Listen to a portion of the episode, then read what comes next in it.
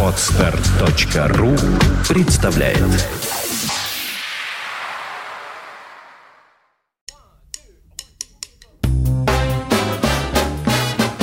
Слушать здесь.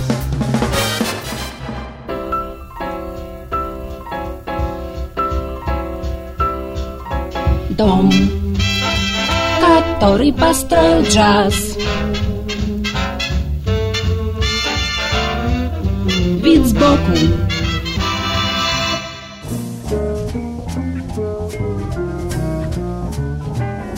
Всем привет! У микрофона Андрей Соловьев. Джазовый мир развивается по тем же законам, что и общество в целом. Здесь есть и свои замкнутые группы, и своя социальная вертикаль, и креативные элиты, которые приходят на смену друг другу в процессе эволюции. Есть между различными слоями джазового общества и свои границы, барьеры. И интереснее всего наблюдать, как время от времени представители разных множеств взаимодействуют между собой, образуя непредсказуемые трансальянсы. Дюк Эллингтон и Джон Колтрейн, Сони Роллинс и Дон Черри, Мэри Лу Уильямс и Сесил Тейлор. Порой кажется, что эти неожиданные, парадоксальные, вызывающие объединения взрывают наше представление не только об их участниках, но и обо внутреннем балансе джаза как единой системы. Одной из интереснейших встреч на нейтральной полосе, вне дефиниции жанров, для меня всегда была и остается попытка сотрудничества, которую предприняли мейнстримовский трубач Вуди Шоу, с одной стороны, и представители Чикагской школы авангардного джаза, прежде всего саксофонист Энтони Брэкстон и пианист Мухал Ричард Эбрамс, с другой. Думаю, творцом этого летучего соединения был Вуди Шоу, которого молодые чикагские музыканты немного даже побаивались, но тем не менее считали за честь играть бок о бок с ним. Вот как Энтони Брэкстон вспоминает эту встречу в интервью, которое он дал Вуди Луи Армстронгу Шоу. Нетрудно догадаться, что это сын Вуди Шоу. Ну и понятно, что известный музыкант назвал ребенка так необычно, даже причудливо, в честь своего главного джазового кумира. Woody would do his work on the East Coast. I grew up in Chicago. There was a big separation between uh. Вуди работал на восточном побережье.